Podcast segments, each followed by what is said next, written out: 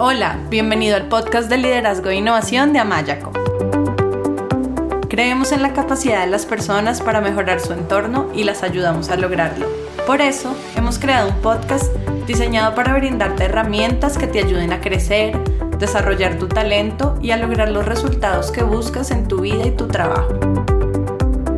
Aprovecha los momentos en que haces ejercicio, cocinas o que estás movilizándote de un lugar a otro para escucharnos desde tu teléfono y aprender cosas nuevas que te enriquezcan. Nos encanta que nos acompañes hoy.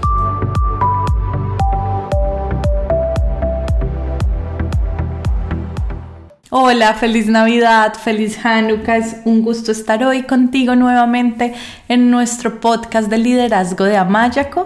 Yo soy Melanie Amaya, CEO y cofundadora de Amayaco y Executive Coach. Y este ya es nuestro último episodio del 2019. Ya estamos a muy pocos días del final del año, que es una época donde muchas personas piensan en cuáles fueron sus logros, los logros del año que termina, cuáles son los objetivos que quieren para el año que comienza, las metas que desean alcanzar. Y por eso yo quiero dedicar este episodio a dos temas que están muy relacionados, que son dos temas sobre los cuales he escrito para varias revistas alrededor de Latinoamérica y que están totalmente relacionados con nuestra capacidad de alcanzar metas. Y son nuestra habilidad para salir de la zona segura y para superar la resistencia al cambio. Muchos autores hablan de la zona de confort, pero yo prefiero hablar de la zona conocida o de la zona segura porque la zona conocida no siempre es cómoda, de hecho tampoco siempre es segura. Muchas personas se quedan en, esa zona conocida y se resisten al cambio porque tienen miedo a lo desconocido, porque tienen miedo a perder algo que es importante para ellos, pero no necesariamente están cómodos ahí y de hecho muchas veces no están seguros porque sin darse cuenta se autosabotean y ponen en riesgo cosas que son importantes para ellos.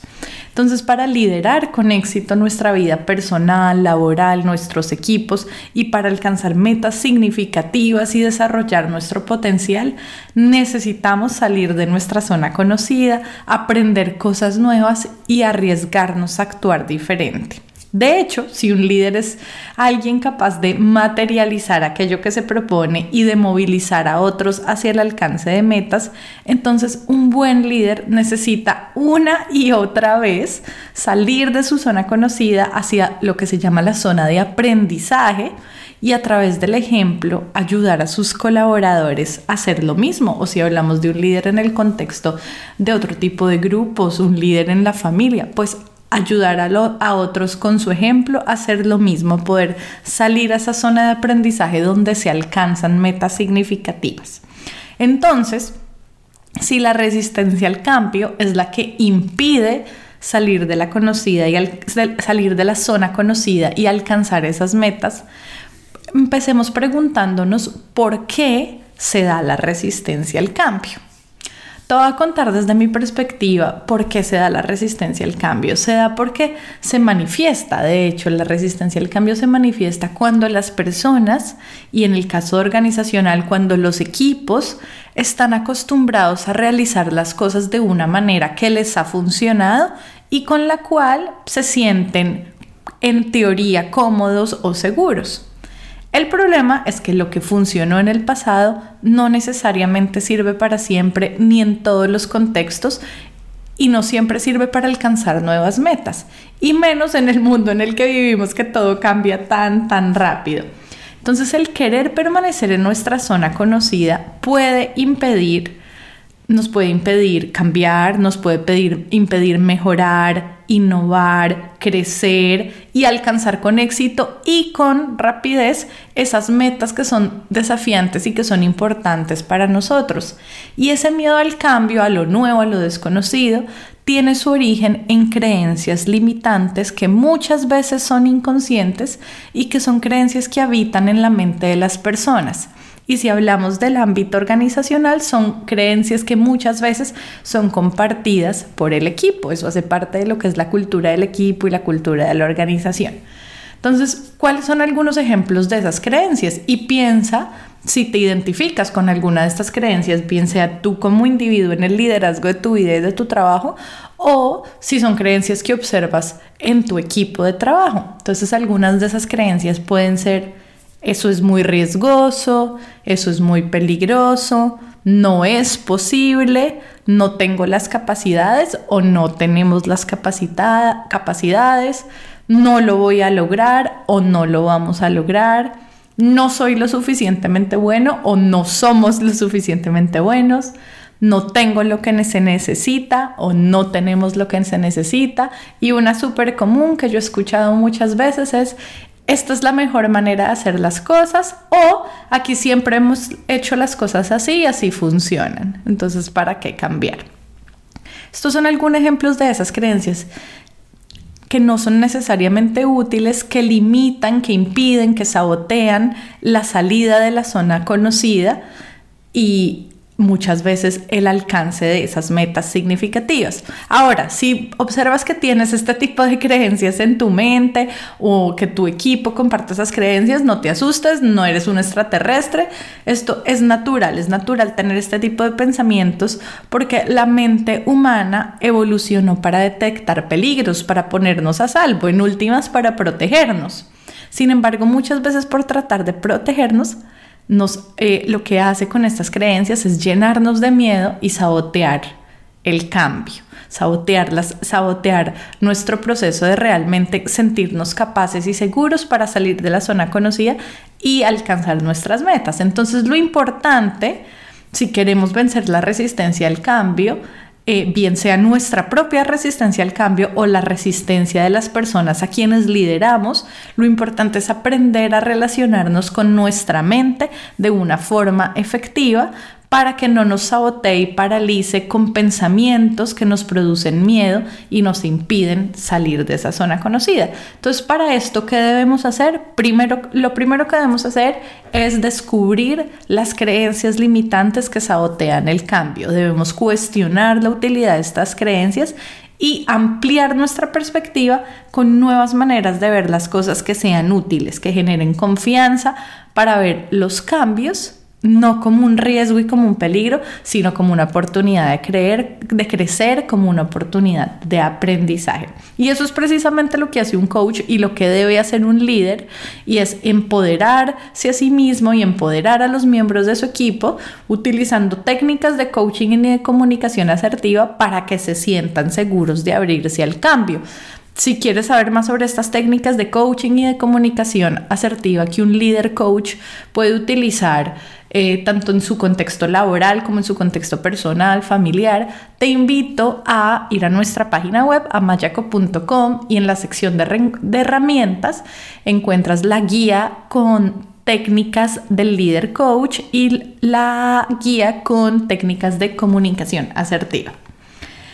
Entonces, volviendo al tema, para vencer la resistencia al cambio, también algo que es muy útil es apreciar qué aspectos del cambio son, son positivos, preguntarnos, reflexionar sobre, ok, cuáles son los beneficios que si salimos, que si salgo como individuo, que si salimos en equipo de la zona conocida, cuáles son esos beneficios que vamos a obtener y tener muy, muy siempre muy presentes, muy en la mente los beneficios puede ser lo que nos dé el impulso para salir y para seguir adelante cuando cuando las cosas se pongan difíciles, porque no necesariamente salir de la zona conocida es cómodo, porque implica muchas veces aprender cosas nuevas y los procesos de aprendizaje a veces implican incomodidad, pero incomodidad no necesariamente es el riesgo de que algo malo va a pasar y eso es lo que nuestra mente necesita entender. Y también otra cosa que puede ser útil es ser conscientes de cuáles son los costos de quedarnos en la atrapados en la zona conocida, de qué me voy a perder, qué metas no voy a alcanzar, cuál va a ser el costo de quedarme ahí. Y una vez que vencemos este miedo para salir de la zona conocida, entonces la pregunta que surge es, ¿cómo salgo? Listo, ya vencí ese miedo que me genera la resistencia al cambio. ¿Cómo salgo ahora de la zona conocida?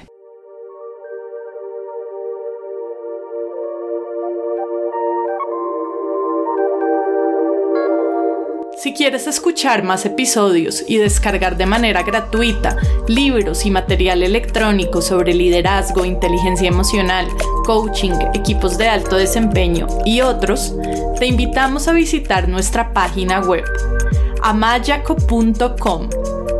Amayaco es con Y.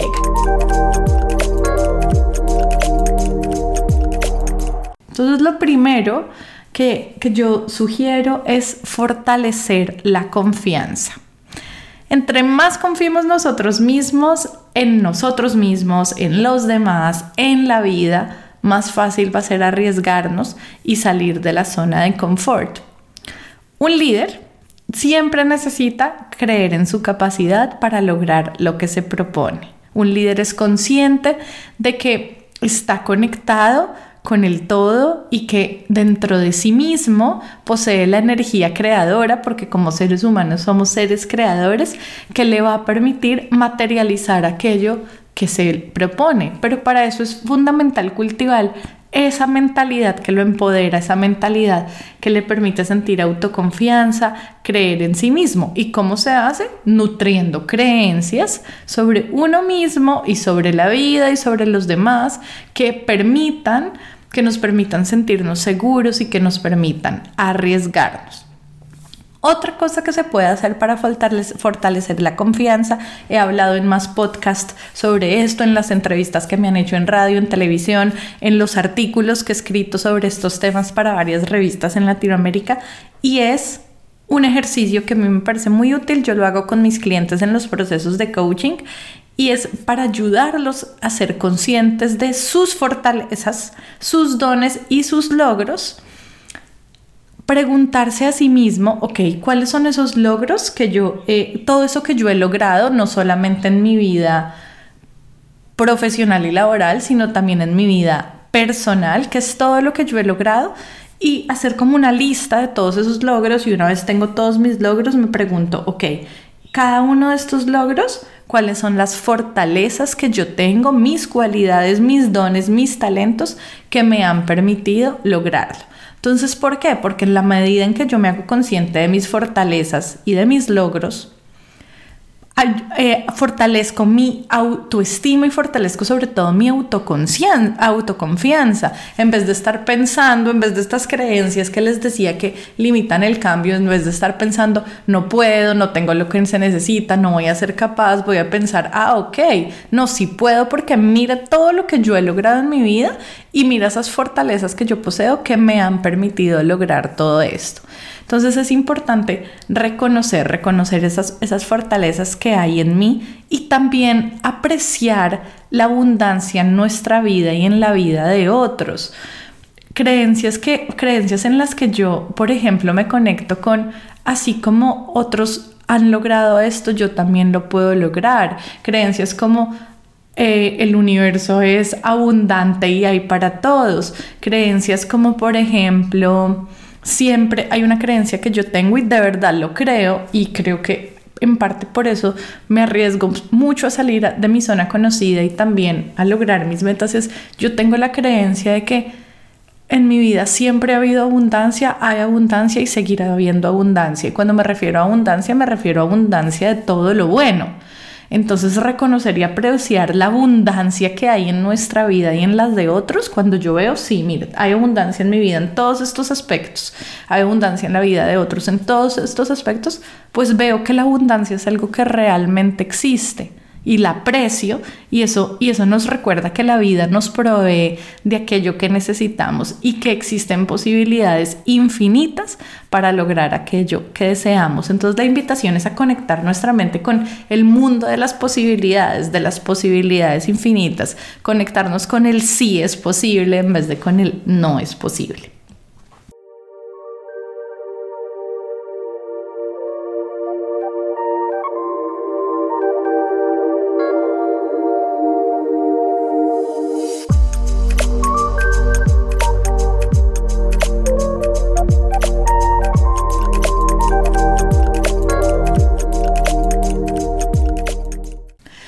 Segundo tip que doy, eh, que he dado en estos artículos, que tiene que ver sobre cómo lograr esa, vencer esa resistencia al cambio, salir de la zona conocida, es encontrar motivación, porque como decía antes, muchas veces salir de la zona conocida despierta en nosotros emociones como el miedo, la ansiedad, la frustración, la inseguridad, la incomodidad, porque debemos aprender cosas nuevas. Entonces, mm, eso puede ser relativamente miedoso incómodo.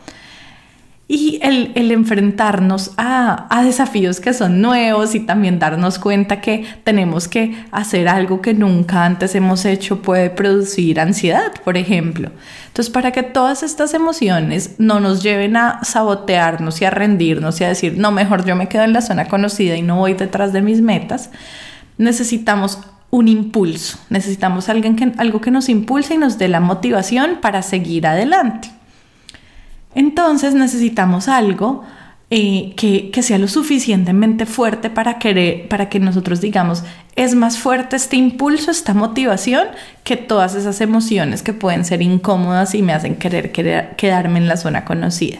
Y una de las formas más poderosas de encontrar esa motivación es tener muy claro y muy presente lo que es importante para nosotros. Y cuando hablo de lo que es importante para nosotros me refiero a tener claro nuestro propósito de vida, tener clara nuestra visión de futuro, una visión de futuro inspiradora, de ese futuro que queremos materializar, hacernos realidad, tener claro qué es eso que valoramos que para nosotros es importante y que si salimos de la zona conocida, en nuestra vida va a estar presente eso que valoramos, tener en cuenta cómo cuando salimos de la zona conocida vamos a ser más fieles a nosotros mismos, más coherentes a quienes somos en esencia, lo que queremos y por lo tanto que nos va a permitir honrar nuestro propósito de vida que tiene que ver con, con ese lugar donde se unen mis pasiones, mis talentos y la huella que yo quiero dejar en el otros, entonces, en otros.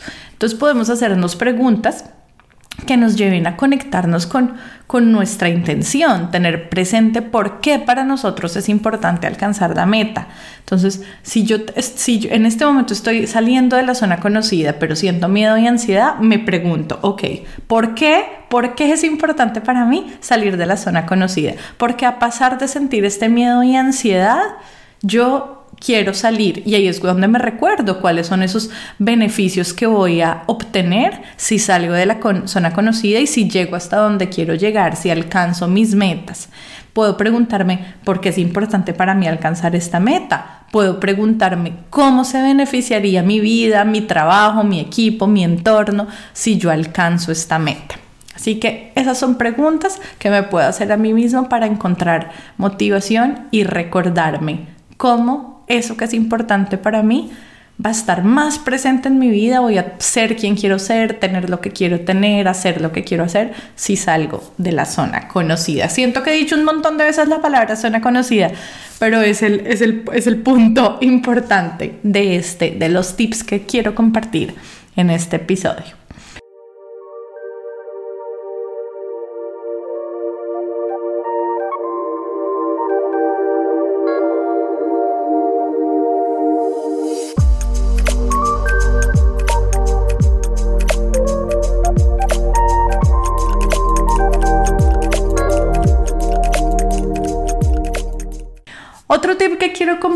Es el pensar en el largo plazo. Muchas veces para alcanzar nuestras metas debemos hacer sacrificios en el corto plazo. Sacrificios pueden ser sacrificios como sacrificar dinero rápido e inmediato, flujo de caja en el corto plazo por tener una libertad financiera en el largo plazo por tener mayores ingresos en el largo plazo.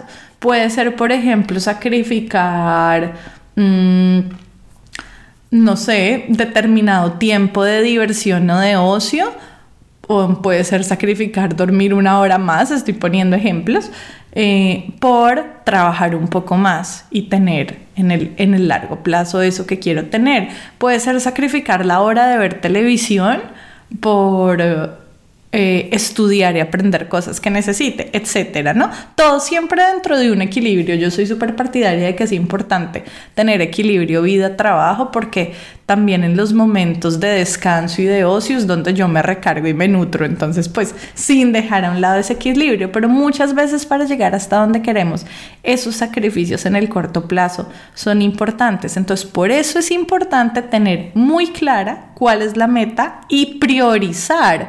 priorizar nos, nos, nos ayuda y tener clara la meta nos ayuda muchas veces a saber a qué le digo sí y a qué le digo no cuando, cuando priorizo, no puedo decirle sí a todo. A mí me pasó en un momento cuando estábamos empezando con Amayaco, yo recibía muchas invitaciones de colegas a quienes quiero mucho a participar en proyectos con ellos. Claro, esto era, esto era un buen dinero en el corto plazo ya, pero yo dije muchísimas veces gracias, pero no, porque yo sabía que si me iba a trabajar en esos proyectos, dejaba de trabajar en el desarrollo de mi empresa. Entonces era muchas veces estar sacrificando ese, ese, ese dinero, ese, eh, ese trabajo en el corto plazo por algo mucho más grande en el, en el largo plazo. Entonces, por eso es importante tener clara cuál es la meta, priorizar y enfocar nuestras acciones y basar nuestras decisiones en el objetivo que deseamos cumplir. Con mi socio, que también es mi esposo en Amayaco, con Amir, muchas veces vamos a tomar decisiones de en qué estrategia, por qué estrategia usamos, cuál no, qué, qué material o contenido desarrollamos, cuál no. Y siempre lo que nos ayuda a decidir que sí, que no, es, ok, ¿cuál es la meta? ¿Cuál es la visión? ¿Cuáles de estas acciones agregan valor y nos acercan a la visión y cuáles no? Entonces, al recordarnos a nosotros mismos cómo los sacrificios a corto plazo nos traerán mayores beneficios en el largo plazo, es mucho más fácil salir de la zona conocida y aceptar la incomodidad que puede surgir en la zona de aprendizaje.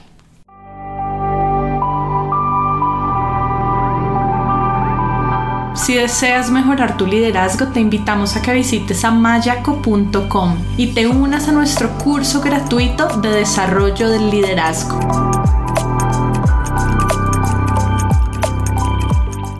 Otro tip muy importante, celebrar los avances. Celebrar nuestros logros es una forma de incrementar nuestra confianza en nosotros mismos y en la vida y en los demás y también de mantenernos motivados en el camino hacia la meta. En mi, una de mis últimas columnas en Forbes Magazine, yo escribo una columna sobre liderazgo para revista Forbes, que es la revista de negocios más importante en el mundo, y eh, escribo dos columnas al mes. Y en una de las últimas escribí una columna que se llama eh, cómo hacer un buen cierre en equipo. Y hablo precisamente de, la importancia de celebrar estos logros, porque si yo me imagino que la meta es la parte más alta, el tope de una escalera o de una pirámide, cada vez que la cumbre de una pirámide, por decirlo de alguna manera, así lo decía en el, en el artículo, cada vez que subo un escalón o que subimos un escalón como equipo y que reconocemos que lo subimos, estamos reconociendo que sí es posible alcanzar, estamos reconociendo que sí somos capaces, que sí podemos. Entonces nos, nos empoderamos y nos recargamos de energía para seguir adelante. Por eso es tan importante reconocer y celebrar los logros y por eso es importante que al fijarnos objetivos también definamos indicadores, definamos qué nos va a indicar que estamos avanzando, qué resultados previos antes de llegar a la meta final, qué resultados previos vamos a obtener o qué actividades vamos a completar mientras recorremos el camino hacia la meta y así podemos ver que estamos avanzando y celebrar y reconocer esos avances que nos, que nos den motivación para continuar.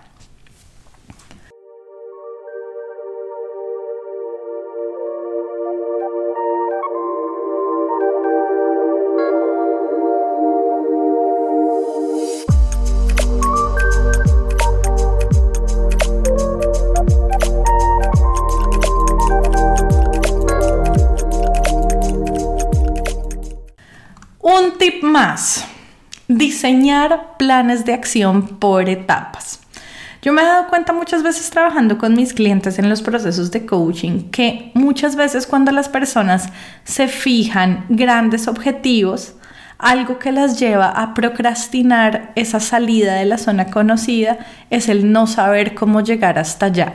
Ven la meta tan lejana y muchas veces de cierta manera irrealista, no porque no sea posible, sino porque hay que dar tantos pasos previos antes de llegar hasta allá que dicen, no tengo ni idea cómo voy a llegar hasta allá. Entonces no empiezan, no salen de la zona conocida.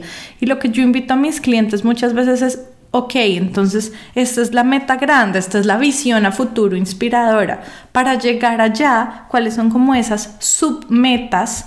o cuáles son esos pasos que necesito recorrer, esos lugares a los que necesito llegar para ir avanzando hasta llegar a la meta. Entonces podemos dividir nuestra meta grandota en objetivos más pequeños y comenzar definiendo cuáles serán los primeros pasos. No necesito saber, el, no necesito tener el plan hasta el último paso, cómo llegué, puedo ir paso a paso definiendo los primeros pasos y una vez de esos primeros pasos y llegue, cumpla con un primer subobjetivo, por decirlo de alguna forma, entonces ahí defino los siguientes pasos.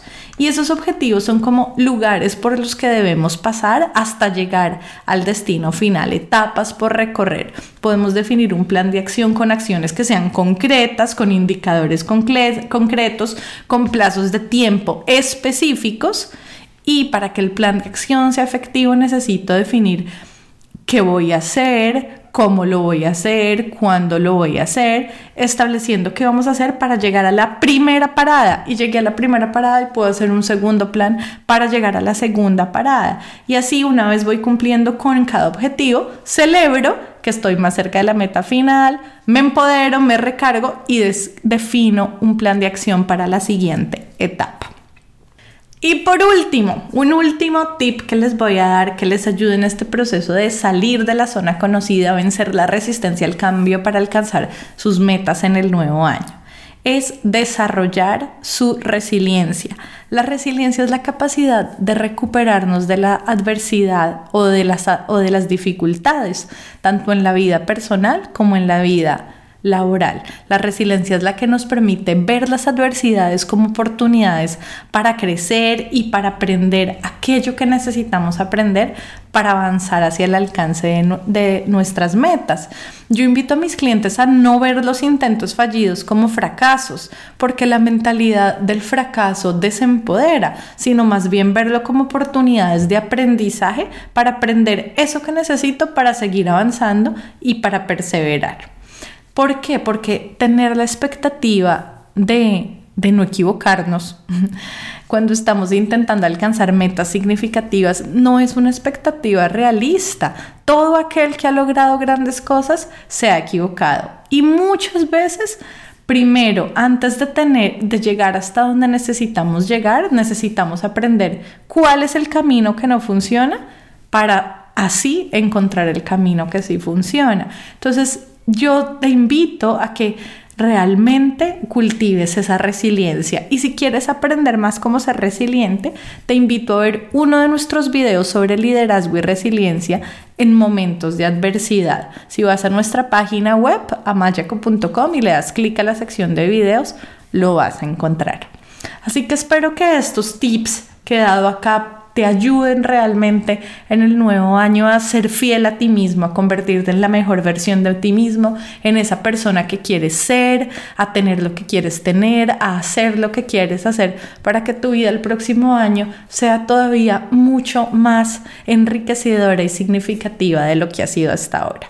Te mando un abrazo nuevamente, feliz Navidad, feliz Hanukkah, feliz fin de año y bueno, nos, nos vemos, nos escuchamos eh, nos conectamos más bien, nos conectamos nuevamente el próximo año, que nuestro próximo episodio también vamos a hablar sobre cómo alcanzar las metas de nuevo año, pero te voy a contar cuáles son esos errores más comunes que cometen las personas que le impiden alcanzar sus metas en el nuevo año y te voy a contar cómo no caer en esos errores. Así que un abrazo grande.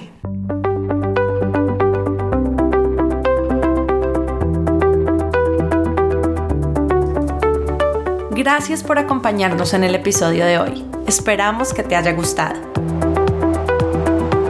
Si quieres que más personas se beneficien con este podcast, te agradecemos que lo compartas con otros y que dejes una reseña de una a cinco estrellas en la plataforma desde la cual lo estás escuchando. Si quieres seguir aprendiendo, te invitamos a escuchar nuestro podcast, a leer nuestros artículos y a inscribirte a nuestro newsletter en el blog de Amayaco. amayaco.com slash blog. Tu opinión es muy importante para nosotros. Cuéntanos qué te ha gustado y qué quieres escuchar dejando tus comentarios en el blog de Amayaco. Y si tienes preguntas o quieres hablar con nosotros, escríbenos a hola.mayaco.com o vía Twitter arroba amaya.